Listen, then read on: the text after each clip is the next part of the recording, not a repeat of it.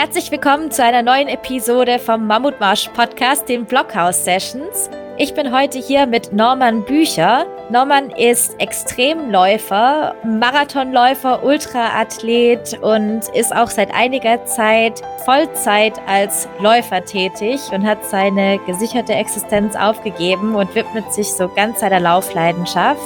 Und er hat viele spannende auch Abenteuer und Expeditionen gemacht, ist zum Beispiel in Chile und Argentinien unterwegs gewesen durch die Atacama-Wüste oder hat eine Expedition durch die Gobi-Wüste gemacht und ich freue mich sehr, dass du heute hier bist, Norman, und wir die Zeit haben zu sprechen.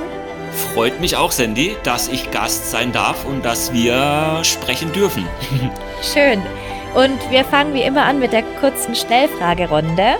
Welches deiner Abenteuer kommt dir als erstes in den Kopf und warum? Huh, Bhutan, Abenteuer Donnerdrache. Ähm, warum? ein für mich bis heute faszinierendes Land mit wunderbaren Menschen, in dem ich schon zweimal sein durfte. Und zweimal laufen durfte. Warum läufst du? Das hat sich verändert. Ähm, ich glaube, da könnte ich jetzt allein über diese Frage können wir jetzt eine Stunde oder auch länger sprechen. Ähm, als ich angefangen habe vor über 20 Jahren, war es erstmal so dieses Laufen wegen, ich sag mal, körperlicher Grenzen. Weiter oder höher, schneller weiter mit äh, Volksläufen, mit Halbmarathon, mit Marathon, mit Ultramarathon. Und dann hat sich so die letzten vier, fünf Jahre insbesondere dahingehend entwickelt, dass ich sage, ich möchte mit dem, was ich tue, mit meinem Sport, Menschen bewegen, Menschen inspirieren, vor allem auch eine, ja, ein positives Signal setzen für, für die Zukunft. Spannend. Was war die größte Herausforderung in deinem Leben bisher? Uh, der Sprung oder einer der größten, der Sprung in die Selbstständigkeit, wirklich ins kalte Wasser zu springen, die gesicherte Existenz. Weil du hast es Anfang gesagt, als Unternehmensberater, der ich damals war, 2008 zu sagen, ich hänge meinen Job an den Nagel und mache mich als Extremläufer, als Abenteurer äh, selbstständig. Eine besondere Begegnung? Oh, da gab's einige, Mann. es ist das Wunderbare beim Laufen, äh, wie, wie jetzt bei meiner letzten großen Tour durch, durch Bhutan, durch Indien, durch Nepal. So viele wunderbare Menschen und ich finde es immer wieder auch, das macht mich auch ein Stück weit immer demütig, wenn ich dann Menschen treffe, die, die viel, viel weniger haben, die materiell zumindest ähm, wenig besitzen und die mich dann als Fremden zum Essen einladen, zum Übernachten einladen. Das finde ich so schön. Also da gab es ganz viele Begegnungen, deshalb ist das schwer, so eine bestimmte zu nennen. Das kann ich mir vorstellen. Ein Song, der zu dir gehört. Wow, Michael Jackson, Man in the Mirror. Okay.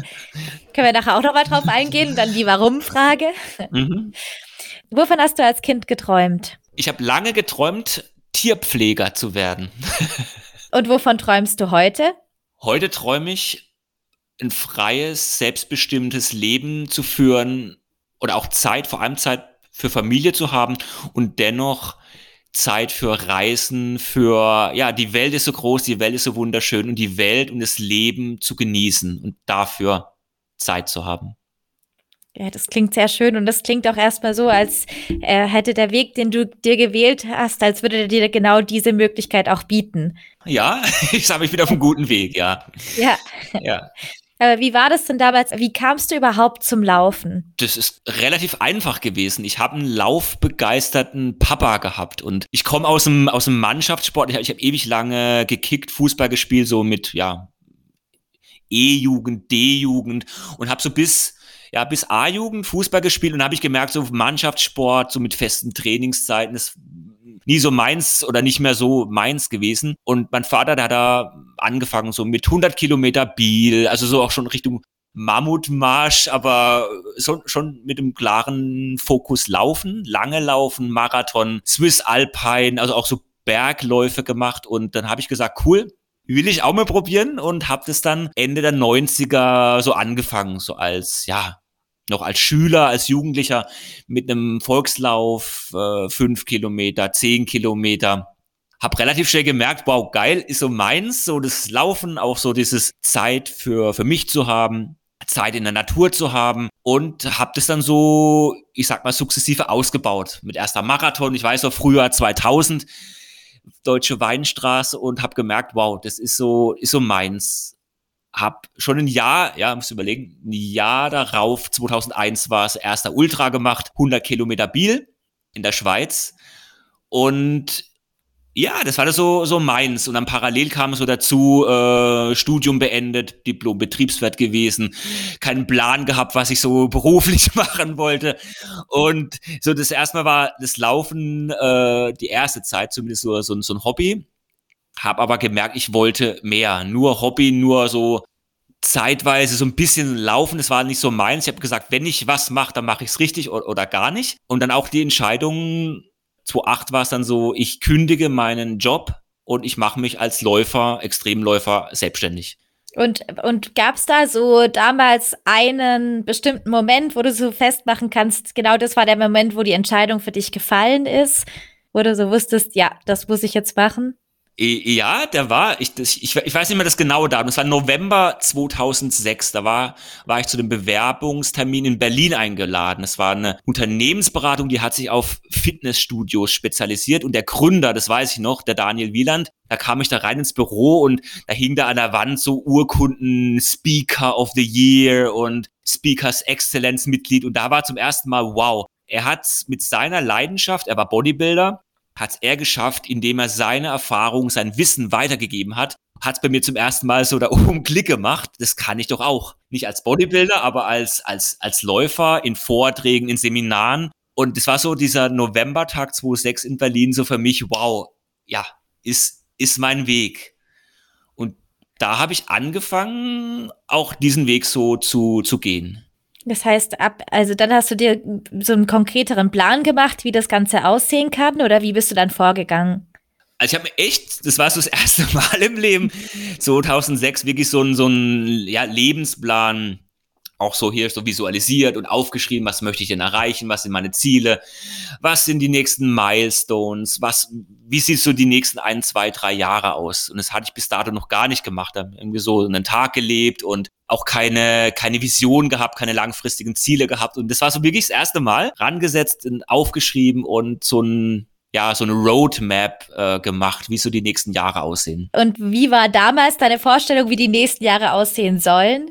Ehrlich gesagt, es war so eher sehr, sehr rückblickend, sehr, sehr blauäugig, sehr naiv, so in dieses Abenteuer Selbstständigkeit auch gestürzt zu sagen. Damals, es war 2006 oder 2008 dann nach dem Schritt, da hatte ich so ein paar Ultras gemacht. Also ich war ja wirklich ein, ein Nobody, auch was es heißt, davon zu leben oder davon auch ein Geschäft, ein Geschäftsmodell zu haben. Also total blauäugig. Aber ich habe mich so in das Abenteuer gestürzt und gesagt, wow, jetzt halte mal einen Vortrag. Äh, das habe ich auch gemacht, Anfang 2008 mehr schlecht denn recht auch gemerkt, so was es heißt, dann auch Speaking oder Speaker als Speaker zu arbeiten, was es für ein Markt ist ähm, oder auch ein, ein Buch zu schreiben, ein Seminar zu halten. Es ist ja so, anfangs war das ja viel mh, hm, aus einer Träumerei oder auch so aus so einer, ich sag mal, Abenteuerromantik heraus äh, gedacht und geplant und dann so knallhart so konfrontiert zu werden, was es heißt, so mein erstes, ich weiß noch, mein erstes Unternehmensengagement auf einer Bühne, das war von der Krankenkasse 2009 zu einer Jahresauftaktveranstaltung. Ich weiß noch, wie der hinkam, so total blauäugig, aber es ging und äh, ich habe dann gelernt, so von Vortrag zu Vortrag ähm, dazugelernt und bin den Weg über all die Jahre, auch einen holprigen Weg, sage ich ganz offen, ganz ehrlich, einen holprigen Weg auch dann äh, gegangen. Und was sind diese holprigen Steine? Die holprigen Steine, auch anfangs mh, nicht zu wissen, wie, wie ich auch den, den nächsten Monat äh, wirtschaftlich überstehen soll. Auch dann zu sagen, ich habe den Weg gewählt, äh, Reserven gehabt, aber wie schon gesagt, blauäugig da, da rangegangen und dann auch zu sehen, wie wirtschaftlich oder unternehmerisch, wie stelle ich mich auf, wie, wie lerne ich von Vortrag, wie komme ich an Aufträge, wie komme ich an, an Kunden und ohne dass ich jetzt Namen wie, wie ein Reinhold Messner oder Rüdiger Neberg äh, habe, aber einfach zu sagen, wow, meine Leidenschaft, ich glaube daran, und ich gehe auch den Weg und zu lernen auf dem Weg und ich glaube, die Kunst ist es, ohne sich zu verbiegen, ohne mich zu verbiegen, ohne dass ich sage, ich werde, ich bin nicht mehr bei mir. Also so ganz authentisch bleiben und trotzdem irgendwo die, die Kunden finden, denen man auch gefällt. Ja, also ich, ich kann da ganz viele Beispiele nennen. Ich glaube, das würde heute den Rahmen, den Rahmen sprengen. So den ersten Vortrag von der Bank oder wo ich dann auch nochmal mein Outfit, mein Äußeres verändert habe. Also ich glaube, das ist gerade auch für, für, für junge, junge Menschen, ich mache sehr viele auch Schulvorträge, Jugendvorträge, was mir am Herzen liegt, diese Botschaft, äh, dir, dir selbst treu zu bleiben und dich nicht verbiegen zu lassen, ob das jetzt ein Kunde ist, ob das jetzt ähm, ja auch, auch so eine Weichenstellung im Weg ist, zu sagen, okay, ich, ich bleib mir treu, ich, ich gehe den Weg, auch wenn es auch wenn's kein einfacher Weg ist, aber ich bleib mir treu und ich, ich glaube an mich, ich glaube an, an meine Stärken. Letzten Endes ist wahrscheinlich auch der einzige Weg, den man gehen kann, ne? der Weg, wenn man halt man selber ist. Ich glaube, nur dann bringt man auch die Ausstrahlung und irgendwie die Kraft und Stärke mit, die dann so ein eigen geschaffener Weg erfordert von einem.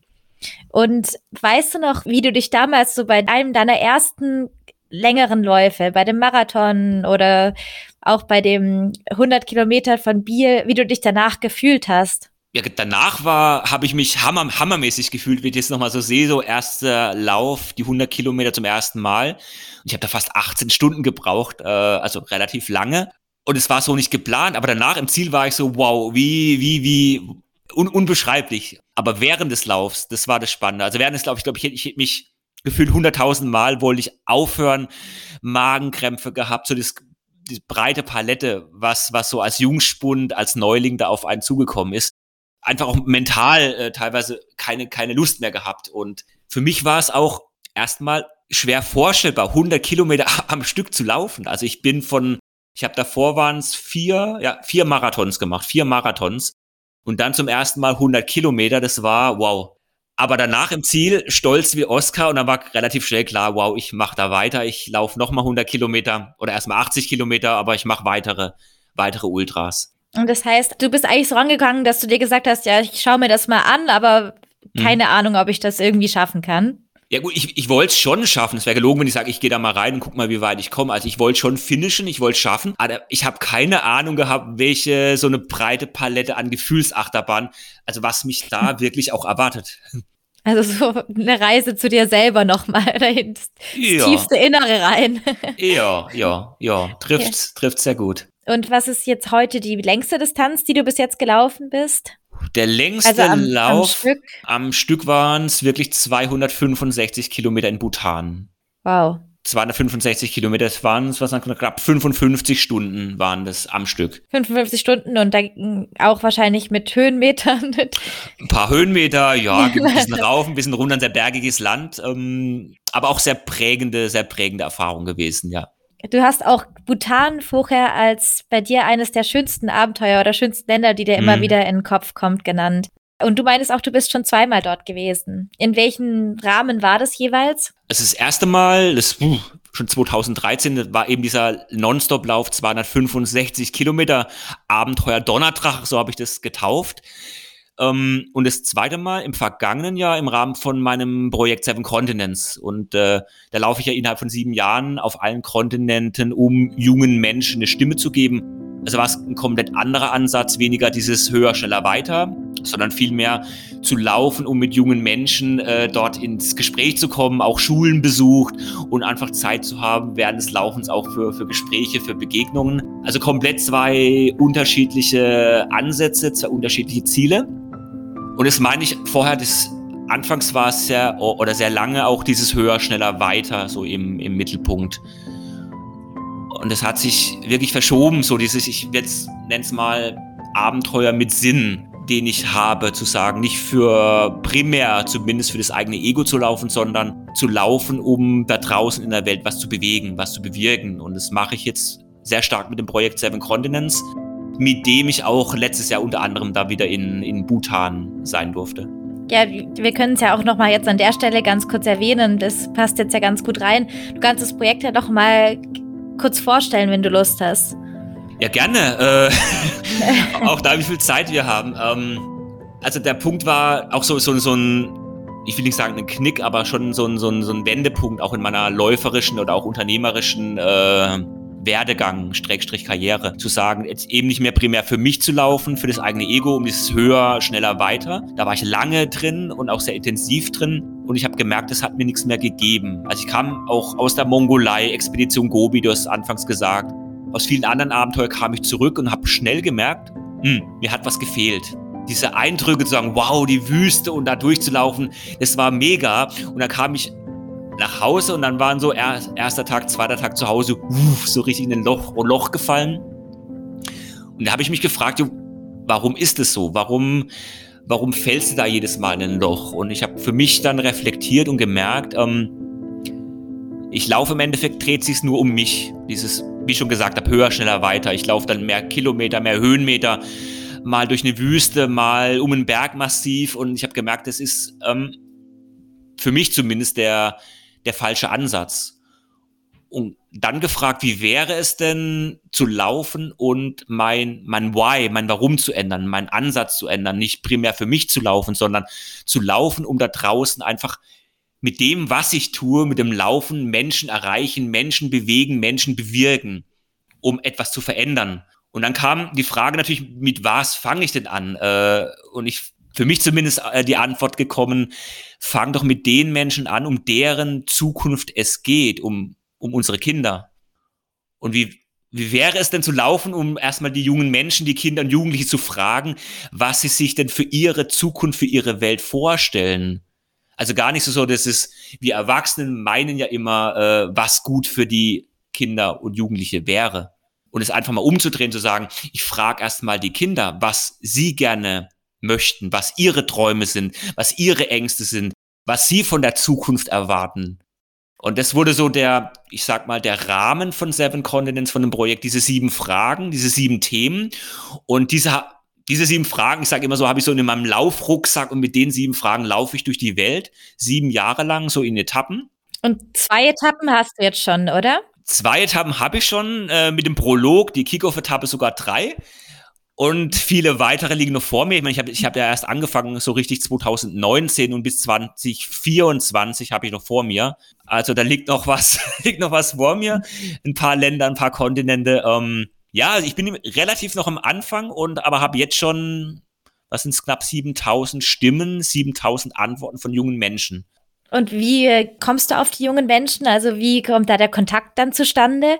Das eine ist geplant, also auch wenn ich jetzt hier zu Hause in Deutschland sitze, auch mal nicht laufe, besuche ich Schulen, habe dann festen Termin, äh, halt einen Vortrag und, und spreche so in, in, mit Schulen oder mit, mit jungen Menschen im Rahmen von, von Schulbesuchen. Und das andere ist wirklich spontan. Also gerade in Asien letztes Jahr bin ich da gelaufen und sind wir da wirklich, der Theo und ich, mein, mein, mein Kameramann, mein, mein Begleiter, da spontan in die Schulen gegangen. In Indien, in, in Nepal, einfach was wir gesehen haben, rein und es war so wunderbar, einfach da spontan da reinzugehen, die jungen Menschen zu treffen und da ohne Termin mit den jungen Menschen äh, sprechen zu dürfen. Und was waren da für dich bisher so die überraschendsten Antworten, die du gekriegt hast? Oh, ganz, ganz vieles dabei. Also von Antworten, die, die ungemein tief gehen, die ja mich schon auch, auch berührt, berührt haben, ähm, von ja, ich möchte, ich möchte kein Tropfen auf dem heißen Stein sein. Ich möchte selbst die Welt bewegen. Ein junger, ein junges Mädchen war es, wobei so jung war es nicht mehr, 16 Jahre, die gesagt hat, wow, ich möchte einen eigenen Völkerbund gründen. Ich möchte wirklich da draußen was verändern, was bewegen. Und das stelle ich häufiger fest, dass die jungen Menschen auch nicht mehr alles hinnehmen wollen, was die Erwachsenen oder was, was die Politiker so so entscheiden, sondern dass sie wirklich selbst was verändern wollen und selbst aktiv werden, auf die Straßen gehen. Man, Fridays for Future ist so ein wunderbares Beispiel, was jetzt auch so ein bisschen sehr stark in die Öffentlichkeit gegangen sind. Aber daneben, daneben gibt's ganz viele Bewegungen, Initiativen und, und, und Engagements von, von jungen Menschen, die vielleicht erstmal unter der Oberfläche noch sind, aber wo es gefühlt äh, brodelt, wo einfach, einfach ein, ein riesiges auch Potenzial liegt. Und das ja, stelle ich fest oder darf ich durch das Projekt auch, auch, auch feststellen. Ja, sehr schön. Vor allem eben auch, ich finde die Idee schön, die Stimme an die Leute zu geben, die später dann, wenn man so Zukunftsfragen stellt, die eben auch die Zukunft sein werden. Also schöner schöner Ansatz und auch eben, wenn dann doch so spontan Raum für Begegnung ist und sowas finde ich sehr schön. Ich glaube, es ist auch wichtig, diese Spontanität und äh, ob es jetzt äh, in Asien war oder auch dann vor, vor zwei Jahren bin ich in, in, von Berlin nach Istanbul gelaufen und auch da war es so teilweise auf der Straße, auf, auf Sportplätzen, in Hinterhöfen, einfach zu sagen, du, du stoppst und lässt dich mal auf auf eine Begegnung ein und hast nicht alles so parat und alles so, so vorbereitet, sondern dann lässt dich mal auf so eine, auf so eine Begegnung ein. Ja, finde ich auch, finde ich richtig schöne Impuls, so wenn man halt dann vom Leben auch nochmal überrascht wird, ne? Man kann halt mhm. halt selber nicht alles durchdenken und dann, wenn man so ein bisschen Freiraum schafft für Spontanität und so, dann ist man oft überrascht, was dabei rauskommt und entsteht. Absolut, absolut, ja. Das heißt, die ersten Etappen war ähm, in Europa dann, beziehungsweise du meinst, es gab noch eine Auftaktetappe. Wo war die? Die ist im Europaparlament in Straßburg gestartet. Da bin ich losgelaufen, also bei mir fast um die Ecke und ich habe gesagt, bevor ich durch die Kontinente laufe, fang doch erstmal bei, bei, einem, bei deinem Heimatland, fang doch erstmal in Deutschland an. Und so war der Gedanke, äh, Straßburg, Europaparlament bis nach Berlin, einmal quer durch Deutschland zu laufen. Das war so der, ich habe sie Kick-Off-Etappe genannt, so der, der Prolog von dem Ganzen. Und danach ging es von Berlin bis nach Istanbul, oder? Genau, genau. Auf mehreren Zwischenstopps. Und du hast, glaube ich, auch versucht, oder, dass du ähnlich oft, also mit Leuten von der Stadt wie auch vom Dorf, also einfach breite, ein breites Bild versuchst abzudecken. Absolut. Also es ist mir auch wichtig, dass jetzt nicht nur, ich sage mal überspitzt, die, die Elite-Schulen äh, besucht sind, sondern auch wirklich breit, komplette Bandbreite von Privatschule über ähm, Gymnasium am Stadtrand, über auch, auch ja, mit sozial benachteiligten äh, Kindern zu sprechen. Auch in einem, im Jugendgefängnis äh, war ich, äh, dass ich es einfach so besucht habe. Also einfach unglaublich so eine, so eine, so eine Bandbreite von, von unterschiedlichen Sichtweisen, Meinungen äh, einzufangen und auch da mit denen sprechen zu dürfen. Also ich lerne da unglaublich äh, von, von jungen Menschen, darf da lernen. Das sehe ich wirklich als Privileg, was, was meinen eigenen Mindset da nochmal äh, verändert. Und das ist, ich glaube, richtig und es ist auch wichtig. Und gibt es so eine Etappe, auf die du jetzt die größte Vorfreude gerade hast? Ja gut, die, die nächste, ich glaube immer so nach dem Spiel ist äh, vorm Spiel vorm Spiel ist nach dem Spiel. Und die wollte ich schon im November letzten Jahres laufen, äh, durch Südostasien, ähm, die ich, ja, Corona-bedingt äh, natürlich nicht laufen durfte und die hoffe ich jetzt in diesem Jahr äh, nachholen zu dürfen. Also in Ho Chi Minh City in Vietnam loszulaufen, durch Vietnam, vor allem durch Kambodscha, durch Thailand bis hoch nach, nach Laos.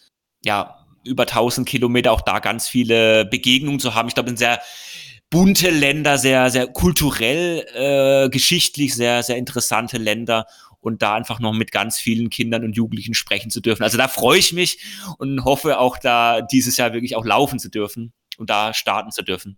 Ich drücke dir auf jeden Fall die Daumen, dass wir hoffentlich dieses Jahr im Sommer oder so wieder die Möglichkeit haben werden, dass du weitermachen kannst.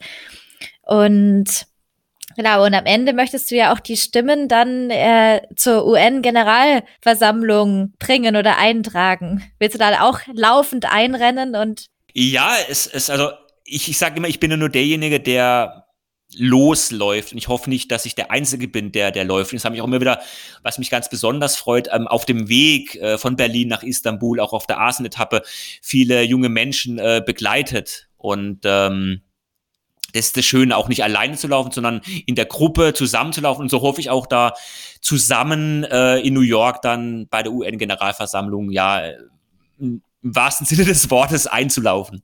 Cool.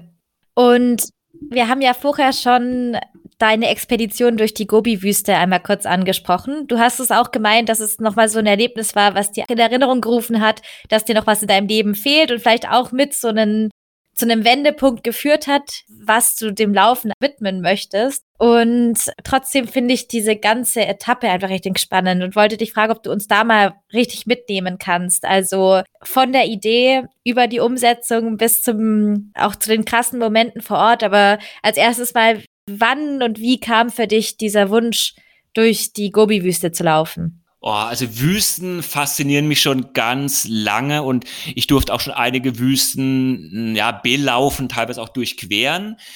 Und also angefangen hat es mit der Atacama-Wüste, das war meine erste Wüste, auch meine erste eigene Expedition 2010, Atacama-Wüste in Chile, Kalahari-Wüste durfte ich sein. Und dann war der Wunsch, hm, wie wäre es denn mal eine Wüste komplett alleine, also komplett autark äh, zu belaufen, per Pedes und wie gesagt alleine als Selbstversorger. Und so ist diese Idee entstanden, nicht in einem organisierten Wettkampf wie jetzt ein Marathon des Sable oder auch mit, mit einem Veranstalter, sondern ohne Veranstalter, auch ohne, ohne Team, sondern wirklich, ähm, wie wäre es so komplett alleine zu sein. Ich habe dann so ein so einen, so einen, so einen Ziehwagen mir, mir erstmal bauen lassen oder dann später auch einen, einen gemachten gekauft. Und dann ist so der Plan, wie, wie das ist, zwei Wochen, das war mein Ziel, zwei Wochen, 600 Kilometer zumindest den südlichen Teil der Wüste Gobi in der Mongolei zu durchqueren. Und habe Erfahrungsberichte gelesen und äh, von, auch von, von anderen äh, Abenteurern und gesagt, okay, ich nehme diesen Weg durch den südlichen Teil und möchte den als Läufer in einem Laufschritt mit Ziehwagen durchqueren. Und so bin ich dahin. Das war September 2014. Ich weiß nicht, ich komme da in die Ulaanbaatar geflogen. Äh, das war so ein ja, Sonntagmorgen. Komme da an und ausgestiegen und es war saukalt. Also Mongolei ist auch einer der Länder mit, mit einfach arschkalten, saukalten Wintern. Zweistellige Minusgrad und es war schon September. Also ich habe mir bewusst auch ein, äh, so noch Spätsommer ausgesucht, so vom, vom Zeitraum, aber es war saukalt.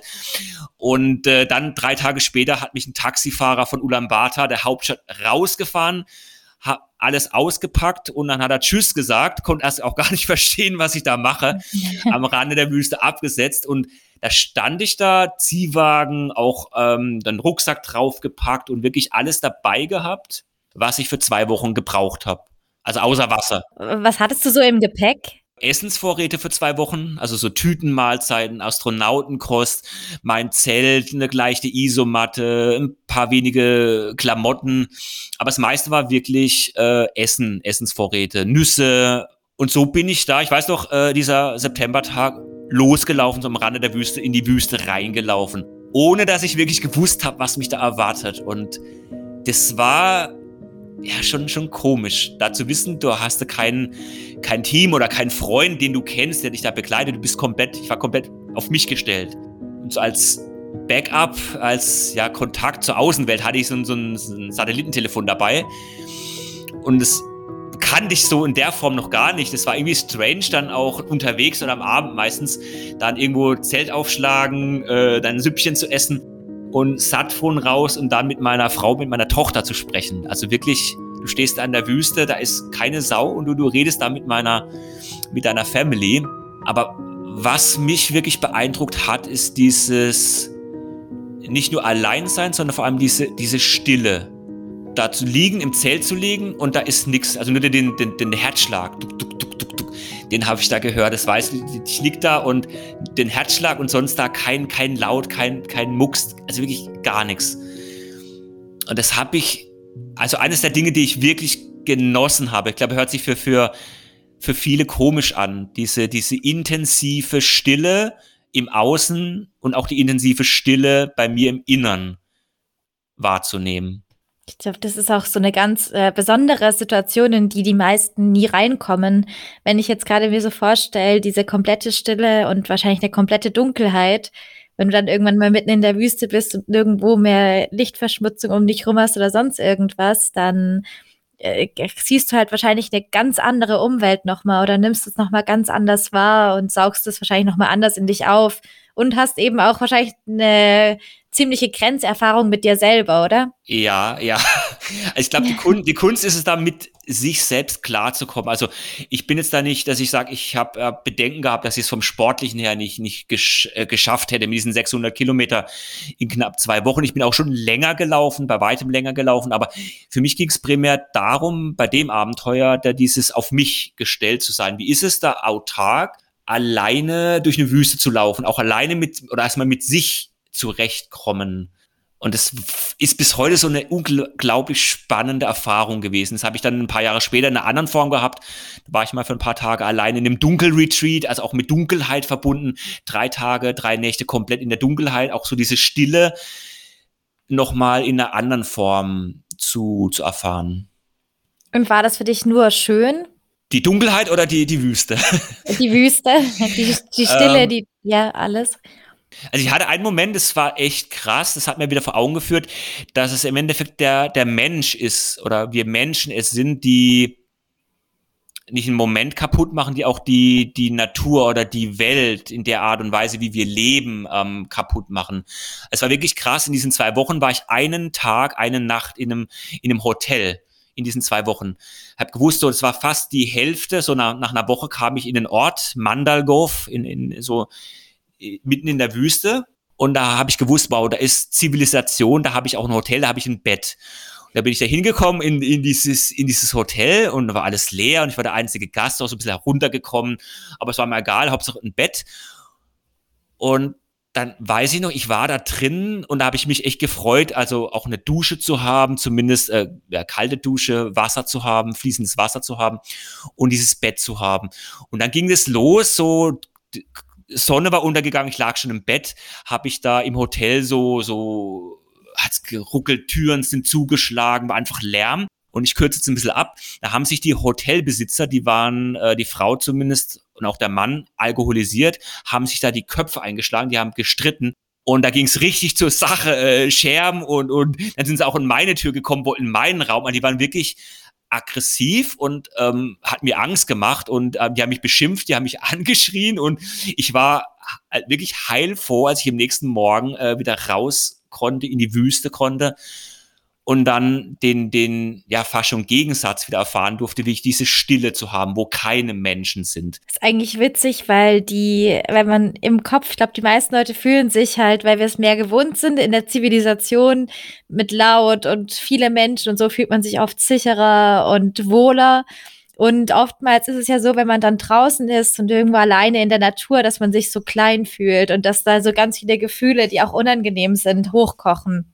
Also viel mehr als oft in der Gesellschaft. Aber also ich finde immer, es, es kann helfen. Also es muss nicht, nicht jeder so extensiv, sage ich mal, oder kommt allein in den Wüste. Ich habe zum Beispiel vor, vor drei Jahren auch mal mit Teilnehmern gemacht, war ich für, für eine Woche in der Rubakali-Wüste im Oman, habe das so in dem Rahmen von einem Expeditionsseminar, so habe ich das Ganze getauft, bin ich da mit Teilnehmern hin und habe da auch mit, mit kleinen Workshops in der Wüste auch diese diese Stille erfahren dürfen. Es war für die, für alle Beteiligten, also auch mit einer ich glaube, das mit das Kostbarste, da dieses Ausgesetztsein in diesem, ja, der größte Sandkasten der Welt, sage ich immer, in dieser Sandwüste in der Rubakali zu sein. Ähm, aber einfach diese Erfahrung zu haben, wie ist es äußere Stille, innere Stille, was, was verändert sich in mir, was, was spüre ich, was, was nehme ich wahr? Also spannende, wirklich, wirklich spannende Erfahrung. Das kann ich mir vorstellen.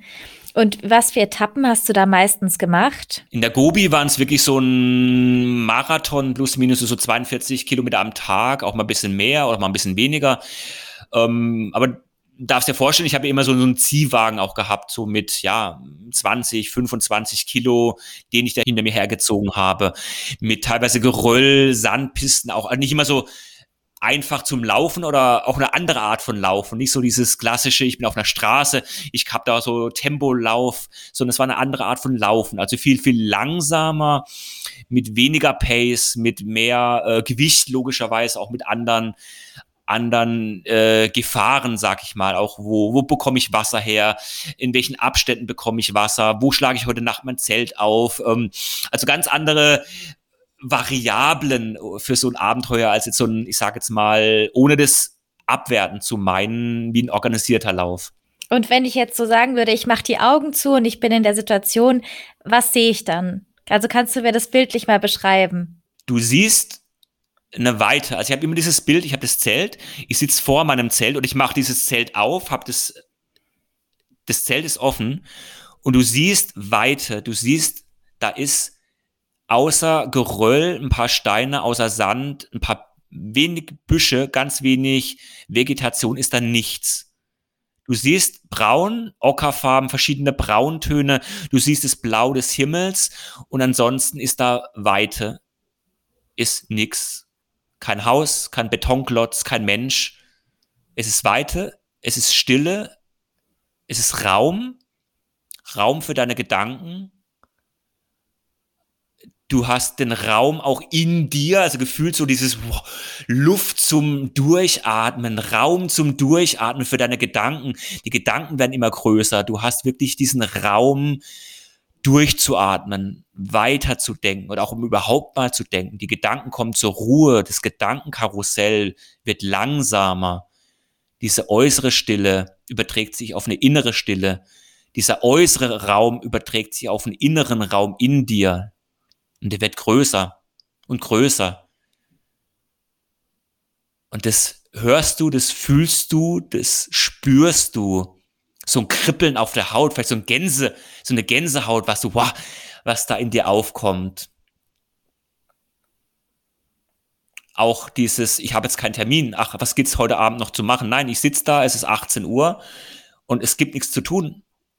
Ich habe mein Süppchen gegessen, ich habe keine keine, keine To-Do-Liste, was ich noch mache, keine Termine, keine Verabredung. Nein, du, du sitzt da und du bist da mit dir. Und es gibt nichts zu tun. Du bist einfach nur im, ja, im Sein, wie es viele spirituelle Lehrer auch sagen. Aber du bist wirklich im Sein. Du kommst von diesem Tun in immer mehr in den, in den Sein-Modus rein. Das klingt unglaublich schön. Mhm. Also ich habe gerade wirklich jetzt kurz ja meine Augen geschlossen und mal versucht, mich da so reinzuversetzen mhm. in diese Weite, in diese Landschaft, auch so was ganz anderes, als wir oft hier haben. Und auch irgendwie so, es gibt ja auf deiner Website auch ein paar Bilder zu den einzelnen Expeditionen. Da kann ich auch jedem nur mal ans Herz legen, mal vorbeizuschauen und sich die Bilder genauer anzugucken und vielleicht selber auf so eine Reise mal aufzubrechen. Gab es bei dir dann dort, also sportlich und sowas, war das alles ziemlich einfach für dich? Das heißt, du hast, es war eine Herausforderung, aber es gab nie diesen Moment, wo du dachtest, mh, hm, da habe ich mir ein bisschen viel vorgenommen. Ja gut, du hast immer wieder diese, ich sage jetzt mal, wie schon gesagt, so eine Gefühlsachterbahn, auch eine Achterbahn von, von, auch von einem Schmerzempfinden, ist mal besser, mal weniger. Auch in der Gobi war es so, dass ich sage, ich hatte dann so im letzten Drittel, dann hat Shinsplints, also Schienbein, Kantensyndrom, so ein häufiges Phänomen. Bei, bei langen Läufern, denke ich auch Mammutmarsch ist es bei einigen, wenn man mal so 100 Kilometer einfach am Stück läuft und hat diese Belastung, auch so eine einseitige Belastung über einen langen Zeitraum, ist es ein, ein, ein durchaus häufiger aufkommendes Problem mit dem man sich natürlich auch in so einer, bei so einem Etappenlauf oder bei einer zwei Wochen Wüstenexpedition auseinandersetzen darf und, und auch muss, wie gehe ich damit um. Und es ist natürlich nicht angenehm, wenn du weißt, boah, ich habe jetzt noch äh, 250 Kilometer und du hast diesen Schmerz. Aber was ich gelernt habe in der Gobi, auch bei anderen Abenteuern, ist, dass du durch so einen Schmerz hindurchgehen kannst. Nicht immer, manchmal ist auch klüger aufzuhören, abzubrechen, habe ich auch schon oft gemacht. Ähm, in dem Fall, in der Gobi, habe ich gesagt, ich gehe durch den Schmerz durch. Also bin auch von einem Laufen in den Gehtempo gewechselt, habe die, die Intensität habe ich reduziert und gesagt, okay, ich gehe durch diesen Schmerz wirklich im wahrsten Sinne des Wortes, gehe ich durch. Und gegen Ende ging dieser Shinsplints, dieser, dieses Schienbeinkantensyndrom auch wieder zurück. Hat sich dann wieder der Schmerz reduziert. Und warum, warum rennst du und läufst nicht? Warum schnell? Ja gut, es hat sich ähm, wenn ich das so von meinem äh, sportlichen Werdegang, wie ich angefangen habe, so Ende der 90er mit Volkslauf, Halbmarathon, bin ich erstmal auf Pace. So Marathon unter drei Stunden. Da ging es mir sehr stark um, um Geschwindigkeit, um dieses, ja, auch höher, schneller, weiter. Und das hat sich so, wenn ich das so über die letzten 15, 20 Jahre reflektiere, hat sich so die Geschwindigkeit auch so gefühlt sukzessive ist die, ist die langsamer geworden. Also mir geht es jetzt auch bei Seven Continents, bei meinem aktuellen Projekt, gar nicht, wirklich gar nicht um Geschwindigkeit. Da laufe ich langsam auch da gehe ich. Ich gehe immer mehr auch in ein Gehtempo über oder laufe wirklich bewusst langsam. Und ich merke, mir tut es echt gut, dieses Geschwindigkeit drosseln, auch dann wirklich lange zu laufen. Berlin-Istanbul waren es 2300 Kilometer und ich bin überzeugt, das konnte ich laufen, auch relativ problemlos laufen, weil ich langsam gelaufen bin weil ich Pausen gemacht habe. Mache ich auch heute, wenn ich zu Hause bin, also in meinem, Trainingsalltag, gönne ich mir viel mehr Pausen, laufe viel langsam, auch im Training. Und ich merke einfach, es, es tut mir gut. Es tut mir saugut. Ja. Und das heißt, wir haben ja vorher schon mal kurz gesprochen, du kanntest den Mammutmarsch schon davor. Also kannst du dir vorstellen, so einen Mammutmarsch mal zu laufen oder eben ja, auch mal eine ja. lange Distanz zu probieren? Also mit Wandern? es sagt mir immer mehr zu. Ich hatte ja vor, vor ja, ich glaube, es ist schon ein paar Jahre her mit, mit dem Bastian mal Kontakt. Und ich kann mir immer mehr vorstellen, weil genau das ist so meine Philosophie, mich zu bewegen, auch lange mich zu bewegen. Das muss gar nicht nur laufend sein, das kann auch gehend sein oder in einem Marschtempo sein und vor allem das Erlebnis im Vordergrund zu sehen, was ja, glaube ich, beim Mammutmarsch auch so ist, als zu sagen, ich möchte jetzt eine Strecke von A nach B 100 Kilometer möglichst schnell zurückzulegen, sondern wirklich von oder zwischen A und B möglichst viel erleben zu dürfen. Ja. Also ganz klar ja. Ja, okay, sehr schön. Dann vielleicht sehen wir uns dann dieses Jahr ja schon bei dem Mammutmarsch. Und Ich möchte dir auf jeden Fall für das inspirierende Gespräch danken und ich wünsche dir ganz viel Erfolg jetzt bei dem Seven Continents Projekt, was ich sehr schön finde. Und ich fand es auch spannend zu hören, wie sich in deinem Leben jetzt das alles so ein bisschen hingewandelt hat. Also weg von diesem Ego und ich will schneller werden, besser, weiter. Irgendwie dann hin zu diesem, ich nehme mal wahr, was die Umwelt mir gibt, mehr so Selbsterfahrung und einfach auch die Geschwindigkeit so zu drosseln und ich fand es schön, wie du beschrieben hast, was das aber für einen Reichtum mit sich bringen kann, wenn man eben mal einen Gang runterfährt und was da noch so alles wartet. Und fand ich jetzt ein sehr schönes Gespräch. Kann ich oder darf ich, darf ich nur zurückgeben, Sandy. Das ist echt äh, angenehm, schön. Äh, äh, äh du kennst es auch und ich äh, habe das auch immer mal wieder äh, Gespräche, auch im Rahmen von einem Podcast, wo du einfach merkst, dein Gegenüber, der, ich sage es mal salopp, der arbeitet einen Fragenkatalog ab. Das ist äh, nicht ein ehrliches, offenes Interesse und es war bei dir genau umgekehrt. Es war einfach schön, sehr angenehm. Ich gucke auf die Uhr, auch die, Zeit so gefühlt verflogen was, was ja ein gutes Zeichen ist. Also echt, echt schön und das hat mich echt gefreut, dass wir so auch in Kontakt gekommen sind und auch, äh, ja, dass wir heute so beisammen waren. Schöne Worte zum Schluss, vielen Dank. Ach so, Wichtig noch, ihr könnt auf norman-bücher.com. De. Ah, de. Okay, ja. genau, das ist die Website. Da habt ihr nochmal auch Reiseberichte zu den einzelnen Expeditionen. Könnt Norman auch als Redner buchen und nochmal mehr zu seiner Person lesen. Und genau, und eben auch mit ihm dann auf direktem Weg in Kontakt treten. Und wir hören uns dann nächste Woche wieder bei den Blockhouse Sessions. Bis dahin, macht's gut.